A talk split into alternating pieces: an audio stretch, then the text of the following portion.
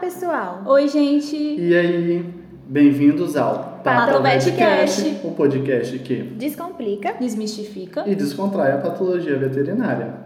Enfim, um podcast que une as áreas da patologia veterinária, trazendo conhecimento, resolução de casos clínicos, informações, a realidade da medicina veterinária e, é claro, diversão, para estudantes, médicos veterinários e interessados no assunto. E aí, está pronto para desvendar este mundo? Continue escutando!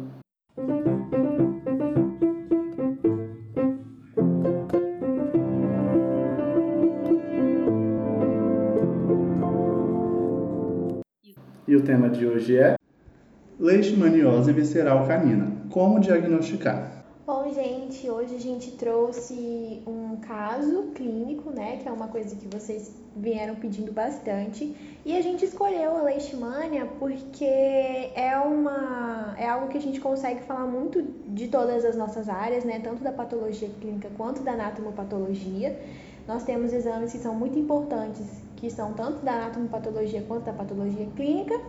E por isso a gente trouxe esse caso, que é um caso que tem muitos exames, né? E a gente vai conseguir conversar de uma forma bem, bem boa sobre essa doença. Sim, e o nosso foco de hoje é focar no diagnóstico, né? Como diagnosticar. Então, eu acho que é um episódio bom para os clínicos, né? E não, não só para os patologistas, mas também para os clínicos, pensando nesse quais seriam os exames de escolha, né? Quais seriam as alterações laboratori laboratoriais, como interpretar esses exames. Então, vai ser um, um podcast bem legal para todos os médicos veterinários. E também lembrando, né, que a gente vai falar um pouquinho também desde reservatórios, é, todas as os alojamentos silvestres e não silvestres, né, é, dentro do nosso podcast também. Então, desde literalmente o, o próprio vetor até a doença propriamente dita. É, então, vamos falar brevemente assim sobre a doença, né, para é, vocês ficarem por dentro. A leishmaniose é uma doença causada é, por um protozoário, né, do gênero Leishmania ele é um parasita intracelular obrigatório e, e ele é, infecta células do sistema é, fagocítico mononuclear, né? E ela é transmitida por mosquitos pebotomíneos, né? É, dentro do mosquito a gente tem a forma promastigota e no organismo, no hospedeiro, a gente tem a forma amastigota, né? Essa forma mastigota, como eu disse, ela fica em células do sistema fagocítico é, é, mononuclear, né? Então, macrófagos, basicamente, estiostos, né? Que a gente engloba todas essas células de origem, essa origem de fagocítico mononuclear. É, ela fica ali, a forma mastigota fica parasitando, né? Esse, essa célula e quando o mosquito pica, né, falando de forma bem vulgar, o, o animal ou o ser humano, né, já que é uma doença zoonótica, é, o mosquito adquire, digamos assim, essa mastigota e dentro do organismo do mosquito, né, passando pelo tubo digestivo, vira promastigota, que é a forma que vai ser transmitida de novo, novamente, né, quando ele picar um outro hospedeiro. E aí essa forma vai ser novamente, né, é, vai perder o flagelo, né? Que na forma do mosquito tem esse flagelinho, que é a forma promastigota.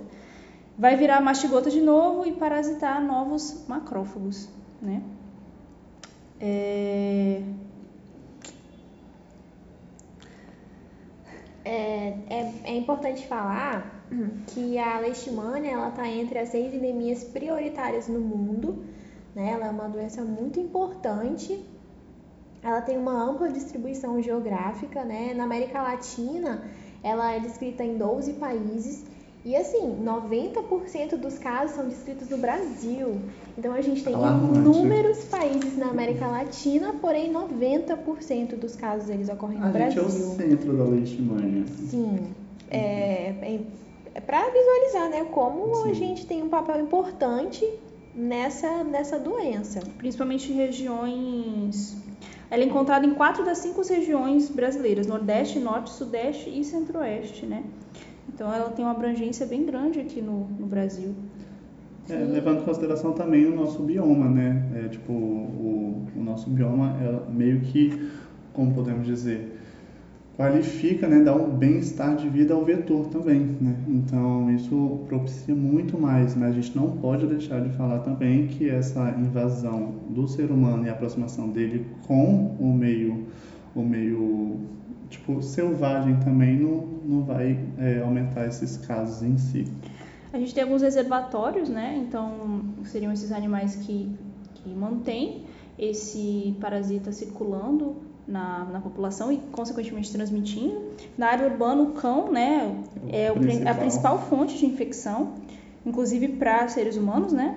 É, mas existem, no ambiente silvestre tem alguns outros reservatórios, raposas, marsupiais, é, mas também tem outros animais, né, Gilson? Roedores, que aí, mas aí não é a forma zoonótica. Não é né? a forma zoonótica. Por exemplo, os porquinhos da Índia, né? Os cavídeos em geral, que é a família do porquinho da Índia, que aí entra porquinho da Índia, é, capivaras e dentre outros aí, eles têm a leishmania eriete, que não é, não é zoonótica para o ser humano, mas é neles, né, dá uma leishmaniose muito parecida com a cutânea nos, nos, nos humanos. Então, é uma leishmania, né? Também já é descrita em literatura, não é tão conhecida, mas não é tão preocupante quanto a leishmaniose visceral canina e né, as outras leishmanias em si.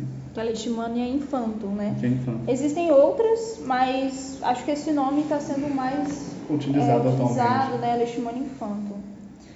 É, tem uma questão também que eu acho que é muito legal a gente falar, que o Edson até tinha comentado uma vez, que dentre os reservatórios silvestres, né, os marsupiais, tinha uma grande preocupação em relação aos gambás. Exatamente, a gente, os gambás são os nossos marsupiais de maior quantidade, né, é, aqui no, no Brasil. É, não temos cangurus, mas temos bastantes gambás. E o problema dos gambás é que eles estão cada vez mais se acostumando com a área urbana. Então é muito, é muito comum você ver gambá em fio de, de alta tensão, passando por muro de casas. Essa aproximação com o ser humano era uma preocupação por, pelo fato dele ser uma, um reservatório selvagem. Entretanto, tem pesquisa já feita em Manaus, por exemplo, que é um local que, além de ter muito gambá, é muito propício ao mosquito. É, dos 10 gambás que pegaram, apesar de ser um N muito pequeno, tipo 6 ou acho que 6 ou 8 só tinha, entendeu?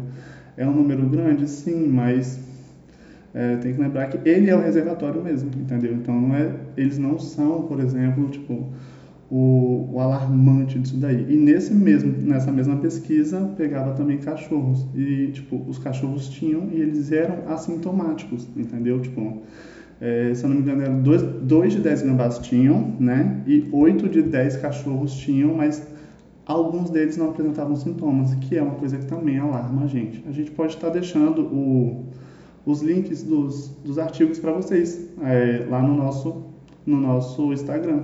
Aí vocês podem dar uma olhada também nesses artigos. Seria bem legal vocês também estarem avaliando isso também.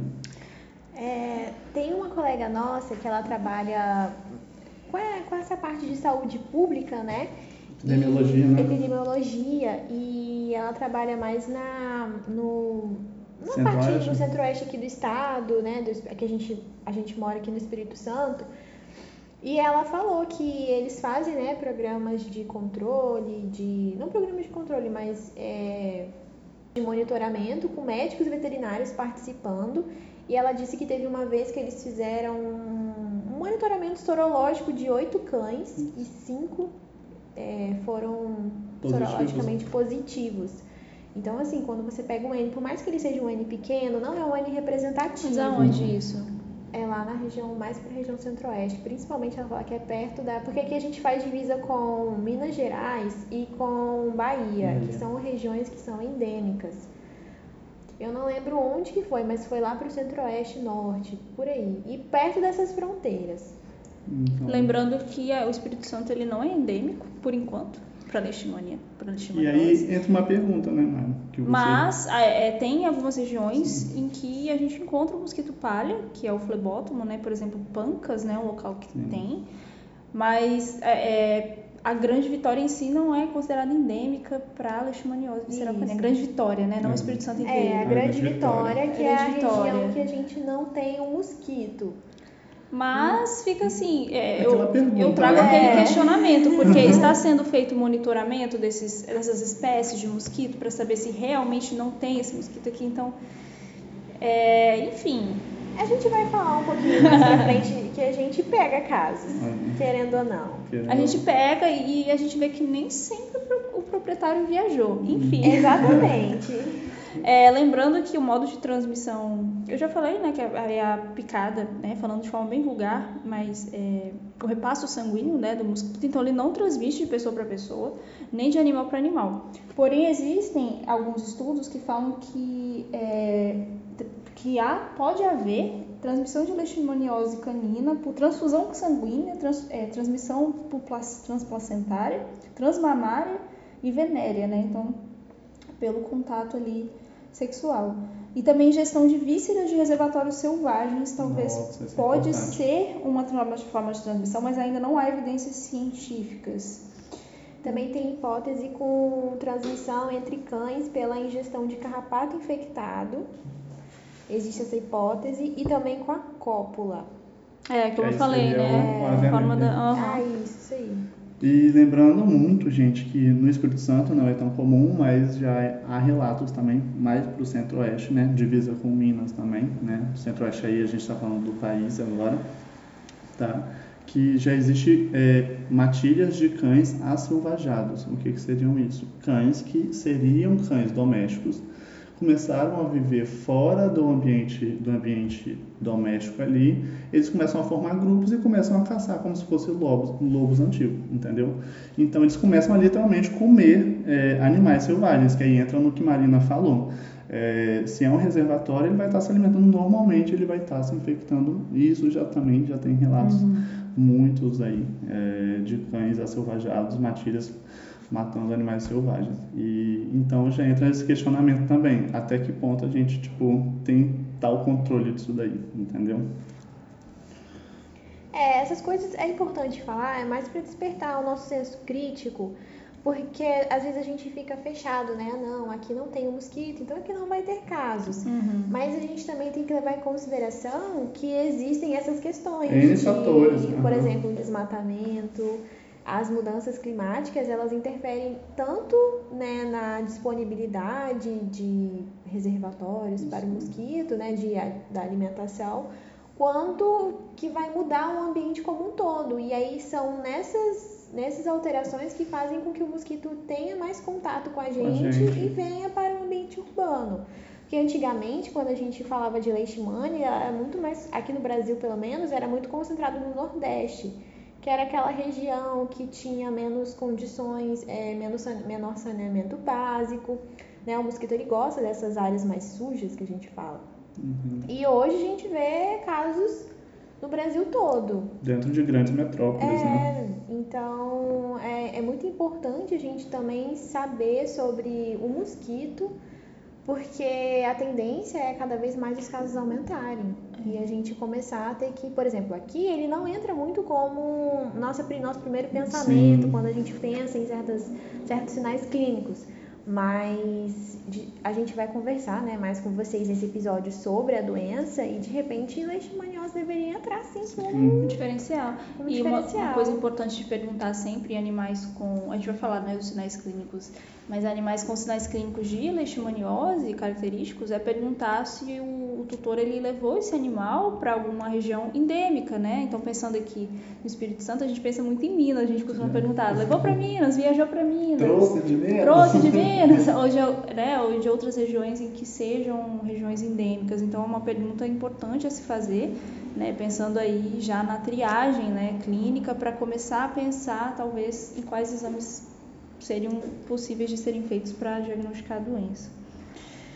É, no, no final das contas, acaba que o vilão dessa doença não é o cachorro, né? Apesar dele ser o principal reservatório, a gente tem que lembrar que o vilão mesmo, ele é o mosquito, que é quem transmite a doença. Sim, e no, no cão ele causa uma, uma doença crônica, né? Uma doença grave, digamos incurável, podemos dizer assim, porque cura parasitológica ainda bastante questionável, né? É, E existem alguns sinais clínicos que nos fazem pensar em leishmaniose, né? Já começando a falar um pouco do caso, é, o que eu penso quando eu penso em, em leishmania, né? Falar um pouco dos sinais clínicos e aí a gente começa a falar um pouco do nosso caso. É, linfonodomegalia, né? Ou linfadenomegalia generalizada, que são aumentos de linfonodos praticamente todos ou todos os linfonodos é, superficiais, aumento de baço, né, que pode ser detectado tanto pela ultrassonografia ou mesmo pela, pelo exame físico né, do animal, palpação abdominal você pode identificar. Hepatomegalia também é possível. Lesões de pele, lesões de pele são um pouco variadas na leishmania, mas lesões com crosta, às vezes é, bilaterais, em ponta de orelha, não só em ponta de orelha, pode ter disseminada é, em membros, em patas, onicogrifose, que é as unhas, né, aquele crescimento exacerbado das unhas, o animal às vezes caquético, né, com apático, a gente já começa a pensar em, em leishmaniose, com conjuntivite, secreção ocular, e a leishmaniose, por ser uma doença sistêmica, ela pode afetar literalmente Nossa, todos tudo. os sistemas, né, porque ela afeta é, células mononucleares, que tá macrófago. Em tudo que pode estar basicamente fazendo lesão em diversos órgãos, né? E aí que a gente, no caso dos clínicos, é, a gente tem que ter bastante atenção, porque no exame físico você já consegue, se você fizer um bom exame físico, já direcionar, já consegue incrementar a leishmania como diferencial seu, entendeu? Então, que é uma coisa que a gente não pode deixar cair na rotina, de fazer o que a gente aprende na faculdade todinha, que é os exames básicos, desde palpação de linfonodos, cervical, subescapular, é, inguinal, para saber se estão reativos ou não. Se você não palpar, você não vai saber. Pode ser leishmania, não pode ser, mas é, é uma coisa que eu vejo que está caindo muito em, em, desuso, aquele exame físico completo, entendeu? Sim. Que já vai te dar uma boa, uma boa resposta, né? Tipo, os órgãos né, internos, você palpar o abdômen do animal, você saber se tem alguma coisa ali, algum aumento de volume ali. E tem sinais muito inespecíficos, né? Diarreia Sim. pode acontecer, vômito, úlcera de pele, então são coisas assim que você como clínico, ele realmente tem que juntar tudo. Tem que juntar muita coisa. Muita coisa, porque realmente alguns sinais podem ser inespecíficos e outra. Pode ter sinais, animais com sinais poucos sinais ou até assintomáticos. Então aí já entra no. E pode ter animais predisponentes a outras coisas. Por exemplo, você vai pegar um cachorro peludo, um shih tzu, você vai pensar em dermatopatia, numa, numa lesão de pele. É, você não vai pensar de cara numa, numa leishmania. Exatamente, entendeu? Então uhum. é, é, é difícil. A gente sabe que é difícil juntar esse quebra-cabeça enorme, mas é uma realidade que a gente tem que começar a incrementar na nossa rotina. Fazer um exame físico bem feito, bem uma anamnese bem feita, porque Sim. também tem muita gente que quase não faz perguntas né, na hora da consulta e a anamnese ela é responsável por grande parte da, do seu não, diagnóstico. Uma, uma avaliação, uma, uma resposta é importantíssima. Né? Se você esquecer de perguntar ao tutor se ele viajou é, tipo, se for para uma área endêmica, você não vai colocar a leishmania como, como seu diferencial, porque você não sabe de uma informação importantíssima, né? Então, basicamente, é uma coisa que a gente tem que ficar bem, bem atento aí. É, a leishmania, ela também causa, é, dessas alterações inespecíficas, por exemplo, ela pode levar a poliúria e polidipsia. E porque a leishmania ela leva alterações renais. Às vezes você está pensando, ah, é o meu paciente, ele é um doente renal. Mas a gente também tem que lembrar que, a, que as, as, alterações renais, elas muitas das vezes elas são com, em consequência de algum outro fator primário, Sim. né? E é importante porque às vezes a gente fala assim, ah, ele é um, ah é, é, o paciente veio com sinais clínicos, vi, ah, não, ele é nefropata, vou tratar. Só que às vezes ele, é, existe algo causando essa alteração renal e ela precisa ser investigada. Sim. É, falando um pouco do nosso caso, que vão, a gente vai trazer para vocês, é, é um animal, um cachorro, né? É, que foi atendido em uma clínica veterinária, apresentando um abscesso na região cervical, né, do pescoço, e alopecia em cabeça e também em pescoço, bilateral simétrica em face, e também em face interna de coxas e em membros torácicos. Então tinha alopecia em várias regiões, cabeça, pescoço e membros é, torácicos. Uma coisa legal de se falar é que a raça desse cachorro era um pug, então é uma raça já muito é, predisposta a dermatopatias. Sim. Então já o clínico provavelmente pensou em alguma coisa comum na rotina dele, creio eu. Então ele tinha essas lesões de pele, então uma coisa assim, bem específica. A gente pode, poderia pensar em É. atopia. Ele tinha também é, pele da cabeça fina. E às vezes a gente pensa, né, de repente, como ele tem essa pele de cabeça fina, alopecia bilateral simétrica, às vezes Alguma a gente pensa endocrinopatia. Endocrinopatia, isso. Tanto é que a suspeita aqui foi uma doença hor- hormonal, né, uma endocrinopatia, ou uma doença autoimune, né, é uma dermatopatia autoimune. Ele também tinha é, aqui quando eles relatam né, a, a alteração da pele na face que ela é fina, eles falam pele da cabeça fina e aderida à calota craniana repuxando os olhos para cima. Que, é, pelo que é, a gente entende, é como se ele tivesse com a face toda demaciada. Uhum. E ele e, e, tava, e por isso né, a pele estava toda repuxada. Repuxada. Então eu acho que Será? Será a gente porque não o, pensa. o em- edema talvez iria fazer a pele ficar um pouco mais não fina, né? É porque Não é demasiada, mas é, é, é porque ele tava bem. Ela tava bem inchada, a face. tipo uma deformação da face, Isso. né? Por É. causa das lesões cutâneas, Isso, digamos mas assim. ele tava como se fosse inchada mesmo, assim, tanto que tava repuxando. Ele, o cachorro era tipo. É, e convenhamos que Pug já, ah, braquiocefálico bem, bem acentuado aí, com o olho já bem esbugalhado, falando grosseiramente. Qualquer alteração no rosto característico de um Pug é bem notado, né? Tipo, você sabe que não tá normal. Desde a pele muito fina até, tipo, repuxamento. Então, provavelmente, para relatarem isso na anamnese, era bem característico mesmo. E aí, uma, uma- um- algo interessante que o Dilson até tinha falado quando a gente começou a avaliar esse caso, foi que no relato, né, na, amne- na amnésia, eles falam assim: foi atendido mês passado em outra clínica veterinária. Isso dá um desespero, gente, porque quando você já vem, o tutor já chega com esse relato, é porque já já foi tratado para N coisa. Então já provavelmente já foi tratado para dermatopatia, para endocrinopatia, não resolveu nada, aí chegou até você e você não sabe o que foi usado, se foi usado, entendeu? Porque o tutor, além de não saber, ele não tem a obrigação de saber o que foi usado, entendeu? Ele só quis procurar uma segunda opinião, terceira, quarta, quinta, entendeu? Mas isso dificulta a sua vida porque você literalmente não sabe a que pé o tratamento tá, entendeu? E o que que ele fez, o que que o clínico pensou, tá? Então você às vezes tem que começar do zero mesmo, mas isso é bem comum. Não funcionou, o clínico, o tutor vai mudar de clínico e pronto. O que, que acontece? Aqui no relato eles dizem: tutor encaminhou um hemograma feito em outra clínica e animal estava com 3 de hematócrito. É um pouco complicado, né? Porque a gente não tem todas as informações do hemograma. Normalmente Sim. os clínicos consideram, quando a gente fala de eritrograma, apenas o VG, né? Que é o hematócrito, o volume globular. Então a gente tem uma noção, né, de anemia ou polissemia apenas pelo VG. E ele diz, né, que tá com 13 de hematócrito.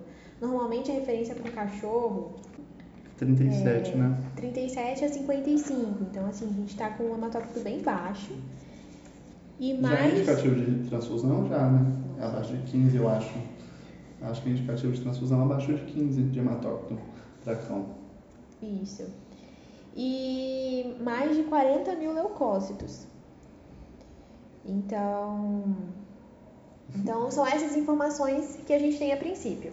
Sim. Uhum. Foi solicitada uma ultra- ultrassonografia abdominal com urgência é, e constatou-se uma piométria em estado inicial e uma doença inflamatória intestinal e gastrite. Então ele tinha uma piométria, né, o que acho que justificaria aí essa leucocitose Bem acentuada. Mas aí já temos uma, uma outra informação. Ele tinha uma enterite e uma gastrite.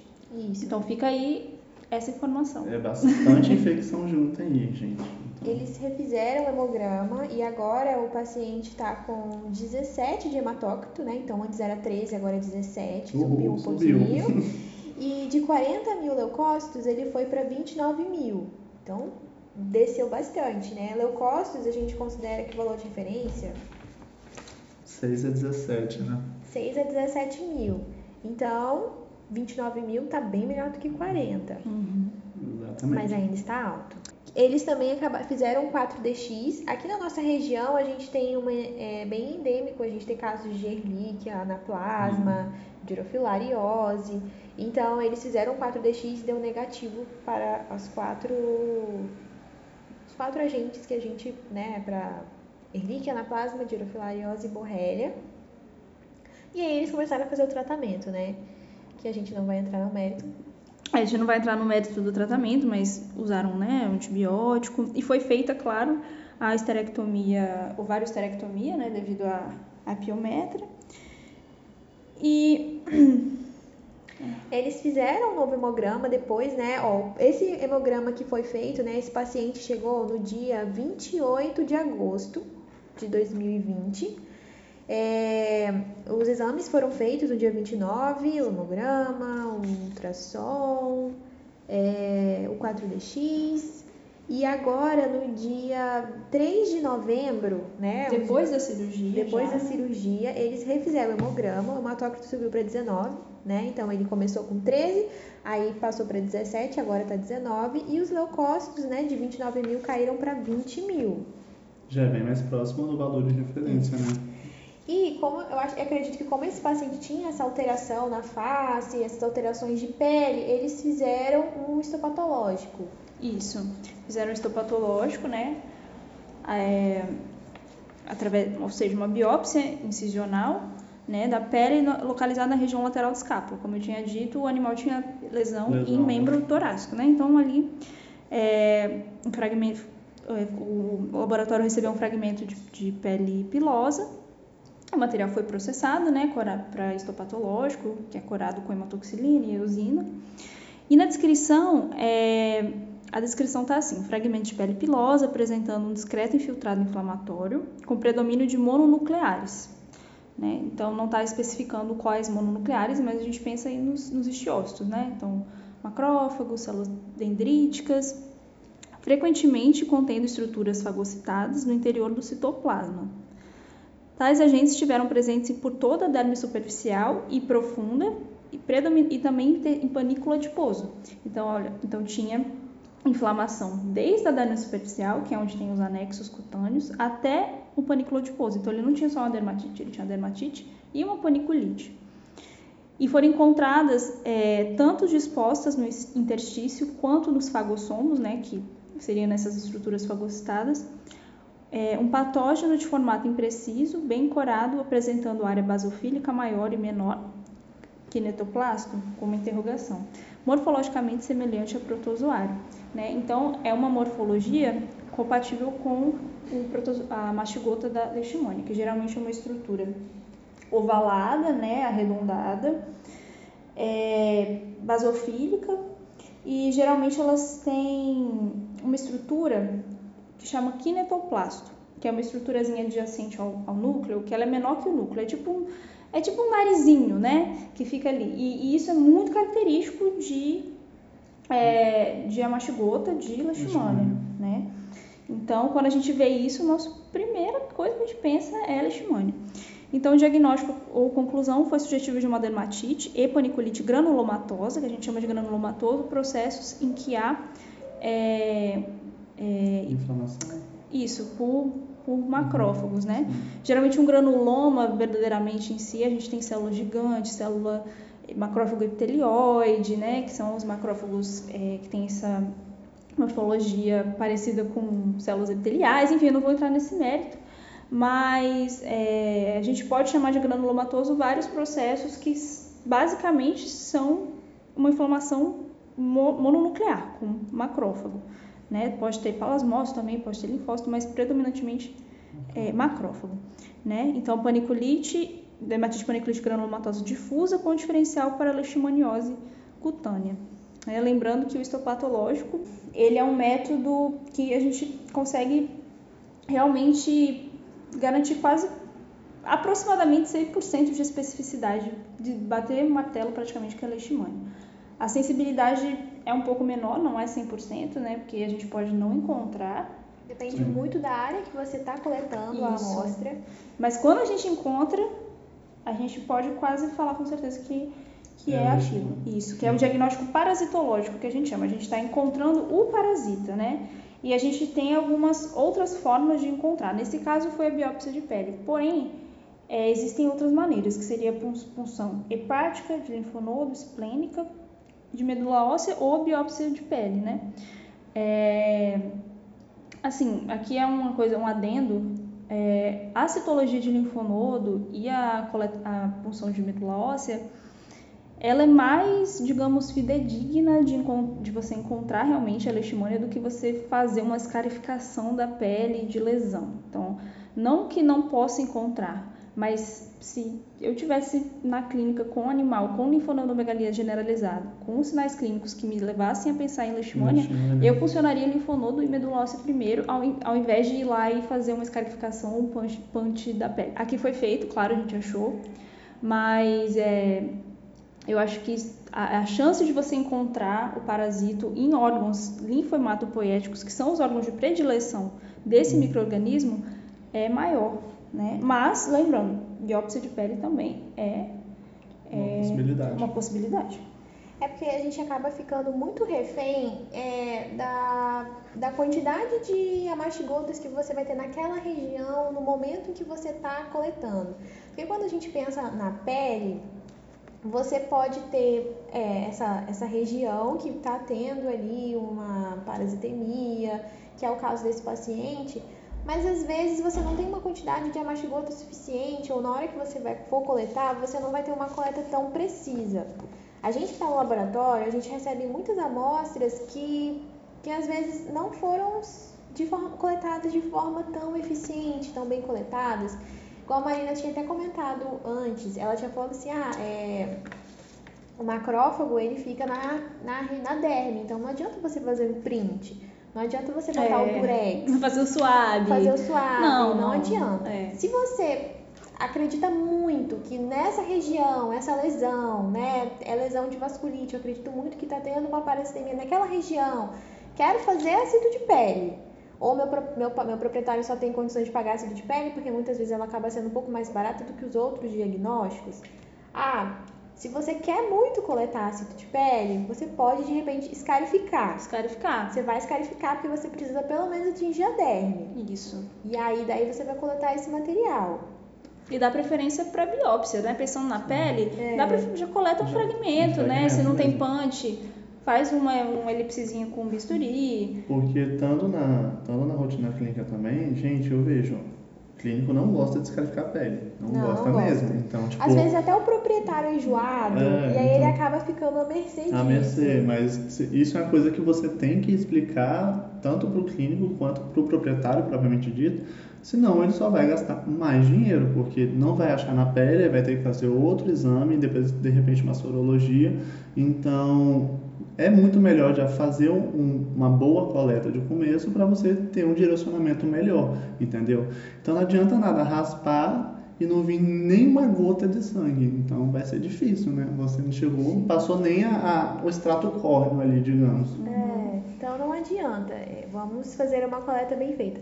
Eu até conversei com, com a Marina e com o Dilson que uma vez é, uma veterinária ela estava suspeitando de um, de um paciente que estava com leishmania que ele era um cão reprodutor, ele veio de outro estado e ela, ele estava apresentando lesões características e ela queria muito fazer. Ela disse que ele tinha umas regiões de casquinha na orelha. Aí eu expliquei, né, ó, você tem que é, escarificar, tem que fazer um, uma coleta um pouco mais profunda. Fazer e desse aí, jeito, é, tal, tal coisa. Expliquei, expliquei. Gente, quando a moça chegou pra mim, veio no Durex. E assim, não veio nem Já na casquinha, veio assim, tipo assim, veio um Durex na lâmina. A famosa assim. fita de acetato. A fita de acetato, gente, a fita de acetato, ela é ótima para algumas coisas. Malacésia. Malacésia. Malacésia também. Tem a malacésia também. A malacésia, exatamente. Tô Se você tá suspeitando de uma alteração por malacésia, de repente até alguns macroconídeos fungos de dermatofitose a gente consegue uhum. visualizar, mas assim, gente, não, leishmaniose não, por favor. Não, não é nem evitem. Leishmaniose, gente, não, não, não vamos... Gente. Não, gente, não. então, assim, por exemplo, você pode fazer a citologia, mas ela não é um exame que é tão sensível. Porque eu acho que ela fica muito à mercê, ela é bem específica, né? Porque se você visualiza uhum. a mastigota. Isso, é. Ela né? Ela, é, a, essas provas, essas, essas provas não, esses exames, o histopatológico, a citologia, quando você visualiza o agente, ele é considerado é o um teste né? ouro. Isso, é um é, teste ouro, porque você está vendo o parasita ali. Uhum. Você está literalmente visualizando ali o parasita na sua frente. Mas então, é o que a Marina falou, né? Ter, é. Você precisa entender que é, depende, você precisa, você está à mercê do parasitismo, você precisa ter certeza que você está no lugar certo. Porque às vezes é. você pode ter também a lesão característica, você tem os granulomas, você está coletando ali, Isso. mas você pode não encontrar. Você pode encontrar toda a descrição citológica, você está vendo um monte de macrófago, um monte de. Mas você não tem o parasita. Exatamente. É, inclusive, é, já funcionei linfonodos lá, lá, na rotina da, da universidade e a gente às vezes o caso era é, suspeito de leishmania e você via aquele linfonodo com bastante macrófago, né? E aí a gente fica, tá, mas eu não tô achando leishmania, não tô achando nada, mas tem muito macrófago, então a gente ainda não descarta. Não é porque você não viu o parasita que a gente vai descartar, não, tá? Então, é, é por isso que é importante você, é, a pessoa saber interpretar um, um, exame, né? De pegar uma cito, ah, não tem leishmania, ah, beleza, não é então, vamos descartar. Não, pera, Como mas se tem... fosse Deus, né? Não tem, é... ah, realmente. Não, não mas é tem isso. uma estiocitose aqui, tem muito macrófago, será que realmente não é uma reação ao organismo, mas não, não significa que a gente iria realmente encontrar ali o organismo, mas ele está ali, está ali é, é, causando a doença, enfim. É, então tem, tem isso em mente. Por exemplo, tem um, um caso de necrópsia que, que eu fiz com o meu R2, o, outro residente, era um border filhote, novinho, perfeito. Assim, se olhava para ele, você achava que ele estava ótimo. E ele tinha umas lesões crostosas, né? Não era nem úlcera, era crostas. É, nas, nas duas orelhas, em ponta de orelha, algumas no dorso. Era só isso que o animal tinha. E ele estava lotado de lesões granulomatosas. Depois eu vou falar um pouco sobre é, outras lesões que pode causar em outros órgãos. Lotado de lesões granulomatosas, em pulmão, em pele, né, nessas regiões das crostas. Ele tinha colite granulomatosa. Mas cadê a leishmania? A gente não encontrou em nenhum lugar. Nenhuma mastigota, nenhuma. Mas ele deu positivo para, acho que na punção de medula. Né? Então ele tinha leishmaniose, mas no histopatológico que a gente acha que a gente vai achar, não tinha. Mas ele tinha uma reação, assim, exacerbada, tá? Então não, não é porque a gente não achou que a gente vai bater o martelo com o animal, não tem. E os outros diagnósticos que, que possíveis né, para é, diagnosticar a leishmania seriam provas sorológicas, como a reação de imunofluorescência indireta, a RIF, a ELISA, né, o ensaio imunozimático, fixação do complemento e aglutinação direta. E existem os inquéritos, né, que são feitos por, pela área da saúde pública para esses inquéritos epidemiológicos. E os exames que são utilizados para o diagnóstico sorológico é a imunofluorescência indireta e ELISA, que vão expressar os níveis de anticorpos circulantes do animal. Então, o material que utiliza é o soro sanguíneo. Né? Então, também é uma possibilidade. Então, a cito de linfonodo, PANT, né, biópsia de pele, da medula, é, punção de medula óssea, de baço, e também a sorologia, e depois também pensando no PCR também, é uma, uma outra opção. É, nesse caso aqui, eles não fizeram a, a análise de medula óssea, né, até porque já foi encontrado né, as amastigotas no histopatológico, é, mas pela minha experiência, é, que eu vejo, né, não tenha visto muitos casos, mas que eu, por alto, olhando o que eu pego, a gente tem uma sensibilidade um pouco maior com medula óssea.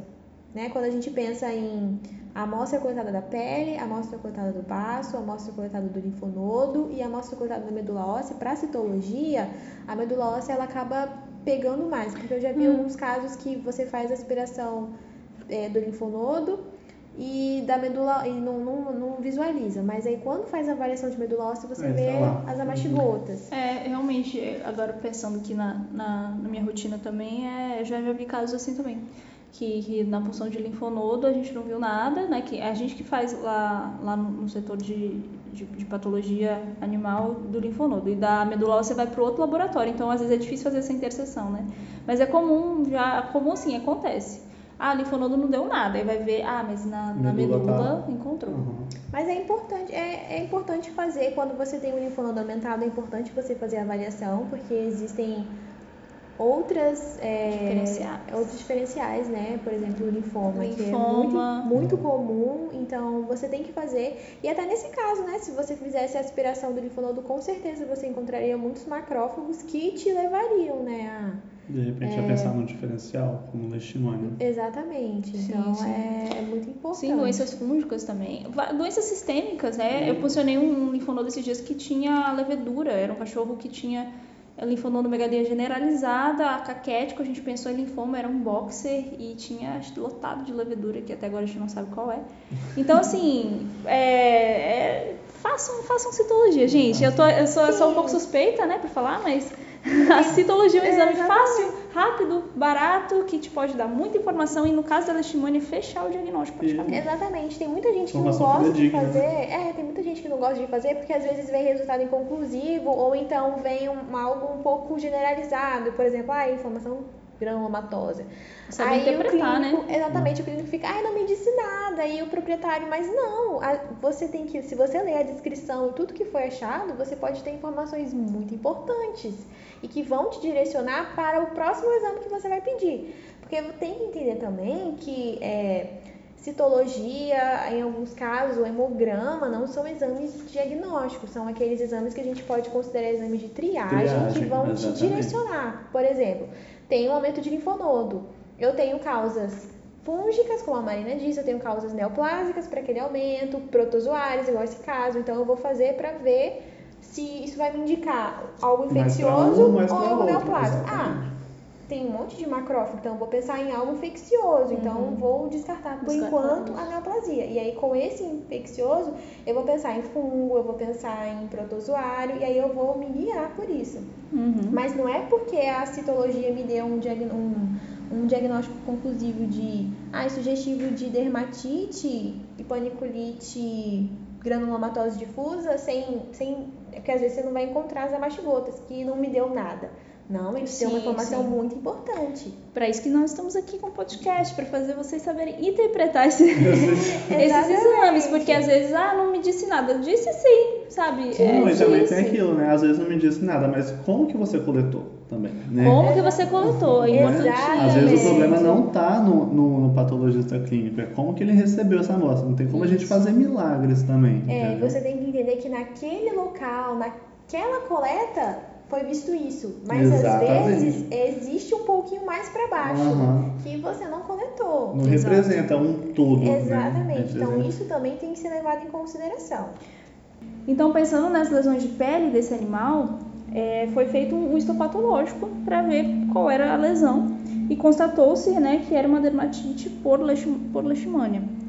E com esse resultado, que já seria um resultado assim já suficiente para o diagnóstico de, de leishmania, o clínico quis também, acho que tem uma certeza ainda maior, né, do Não diagnóstico. basta ver o parasita. Não basta.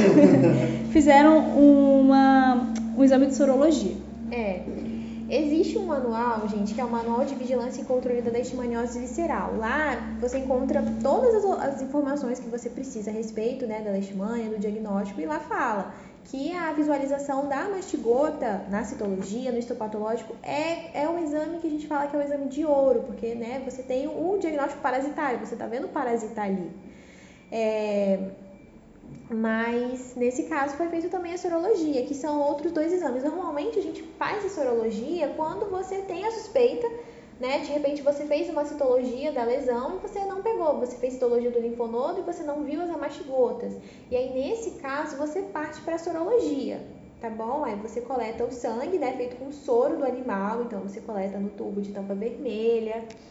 É, ou tem, tem ah, o tubo de tampa amarela também, mas existem controvérsias que dizem que o amarela. gel Atrapalha. atrapalha, então a gente acaba sempre recomendando o Vermelho. vermelho. o vermelho. Então, nesse caso, né, foi feito a ELISA e o teste de imunofluorescência indireta.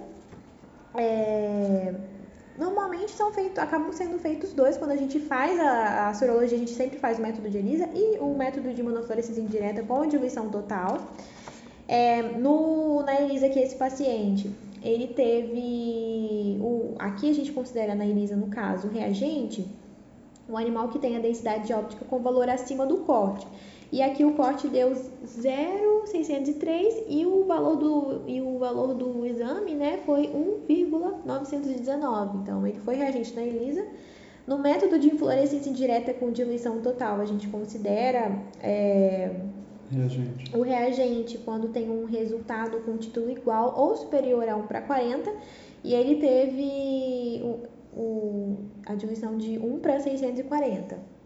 Né? Então ele é um paciente reagente. Então a gente encontrou as amastigotas no histopatológico na pele e E positivo para ambas as, as É, serologias. positivaço, né?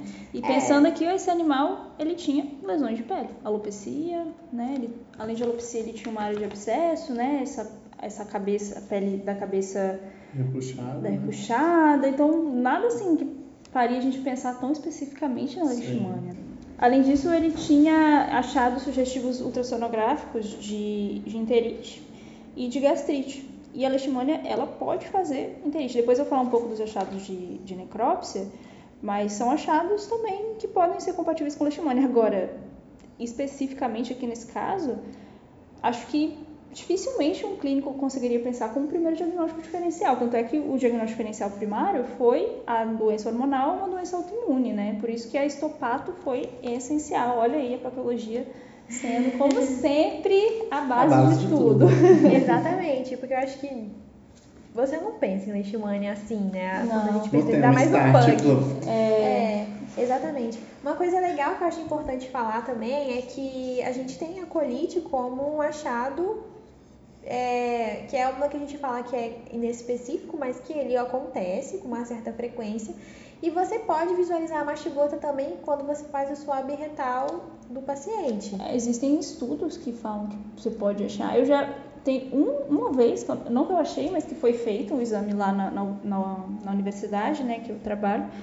É, foi feito swab retal para procura de, de leishmania na citologia. Não achamos, mas realmente esse trabalho existe. Agora, qual é a sensibilidade disso? Não É, sei. nós não a gente não sabe. Não tá, não tá no manual, né, do Ministério da Saúde como uma Isso. uma forma assim é, oficial. Ele nem Agora- é citado, nem é citado essa possibilidade. Pensando que existe esse mas estudo, existe.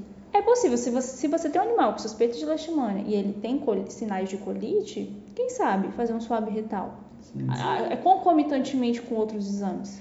É, às vezes você faz o swab pensando num outro agente e Ou de numa outra repente, causa. numa né, tipo, outra causa, de repente tá ali, essa mastigota de leishmania pode acontecer. E outra coisa que a gente também tem que pensar, gente, que a gente está falando exames, exames, exames, exames, exames, mas a gente também tem sempre um grande padrão de, tipo, de saber fazer ou não, ou o que pedir ou não, que é a quantidade, né, a, a qualidade financeira do tutor também, entendeu? A gente está falando que ah, é muito melhor fazer biópsia, é muito melhor fazer sorologia, é muito melhor... São exames que vão realmente ter o achado parasitológico ali, né, o diagnóstico parasitológico. Mas se o tutor não tiver dispo- disposto a pagar isso ou não puder pagar isso de alguma forma, complica para o clínico também. Aí entra essas possibilidades que a gente Sim. está trazendo para vocês também, entendeu? Tem uma colite, você sabe, uma da sua suspeita é leishmania, você sabe que você pode fazer um swab, que já tem coisas descritas que pode ser pego também, entendeu? Então é, é realidades que você vai ter que se adequar se você for um clínico, entendeu? Porque como a Carol falou, lá no começo a leishmania era muito mais comum em locais mais humildes, entendeu? Então pensa, não vai vir aquele African Hound, aquele Border Collie, não. Vai vir um SRD de sempre, com as feridas de sempre, entendeu? Que de repente o tutor é mais humilde, você vai ter que se adequar a essa situação. Então é legal, tipo, a gente está falando aqui os exames que você pode estar pedindo, que é para você também se adequar à situação financeira do seu tutor. Eu só não faria assim, só o suave. Só o suave. Eu, Eu acho faria assim- uma, tipo, faria assim, algo a mais. Eu, eu pensaria assim, ah, o Só tutor como uma complementação É, ali. eu pensaria assim, ah, o tutor veio, o animal tem uma linfonodomegalia generalizada e tal, Colite. onicogrifose, colite, lesões de pele, pensei em leishmania, o animal foi em área endêmica, ótimo.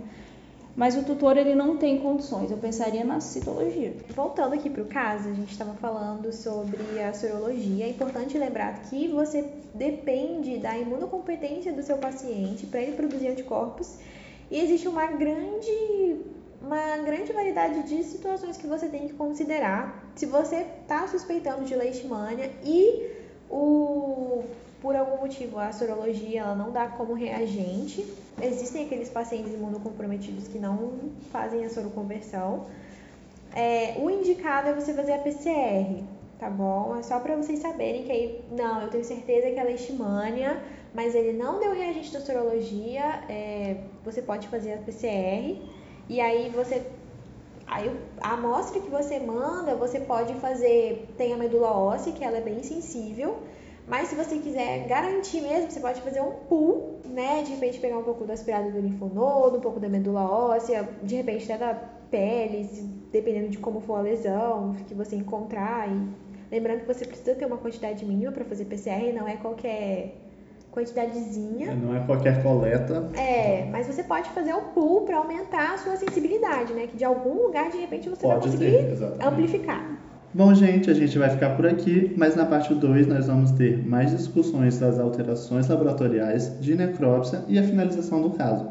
E vamos ter também um plus, que é algo que aconteceu com o paciente que a gente não esperava, tá bom? Muito obrigada por escutarem a gente e até o próximo episódio. Obrigada, Até, gente. gente. Até. Não esqueçam da parte 2, hein? É muito importante. A gente vai falar de coisas muito, muito, muito importantes.